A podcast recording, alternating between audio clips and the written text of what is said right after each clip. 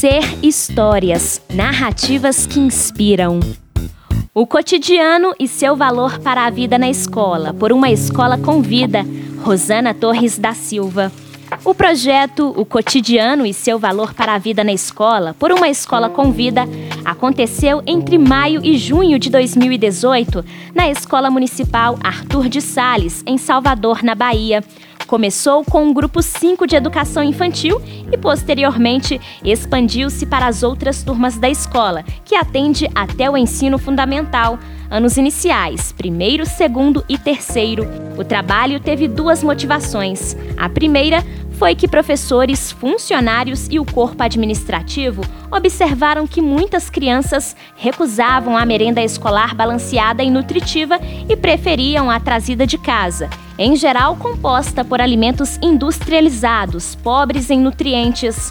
Ao levar os alunos ao refeitório e à cozinha da escola para prepararem uma salada de frutas, na tentativa de incentivá-los a melhorar a qualidade da alimentação, o segundo ponto veio à tona. Havia falta de vida, cor, informação e interação no refeitório. Para mudar esse cenário, a professora Rosana Torres da Silva desenvolveu, em parceria com as demais docentes da escola, uma rotina para ajudar tanto os funcionários do refeitório como os alunos a se organizarem para o lanche. Ela selecionou quatro crianças ajudantes, que ficaram responsáveis por algumas atividades diárias contagem e registro da quantidade de colegas em cada sala e o nome das respectivas professoras, entrega dos registros às cozinheiras, lendo as informações levantadas, contagem e organização de utensílios nas mesas 10 minutos antes do horário da merenda e divulgação do cardápio do dia no quadro da entrada do refeitório. Além de ajudarem com a logística diária das refeições escolares, as turmas tiveram a oportunidade de remodelar o espaço, deixando-o mais atraente. Uma das novidades foi o uso de música no ambiente, além do aviso com o cardápio do dia e outros cartazes feitos pelas crianças com desenhos e informações sobre os alimentos que consumiam na escola.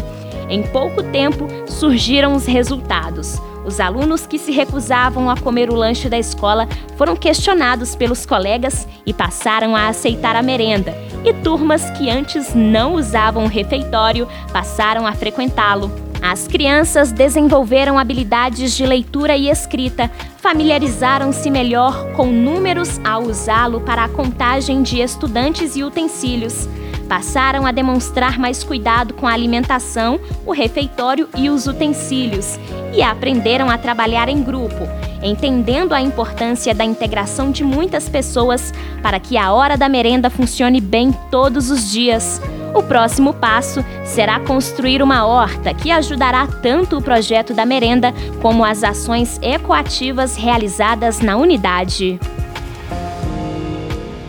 Continue escutando as histórias. Juntos construímos o movimento de educação empreendedora. Siga o Ser nas redes sociais e nos acompanhe pelo site ser.sebrae.com.br.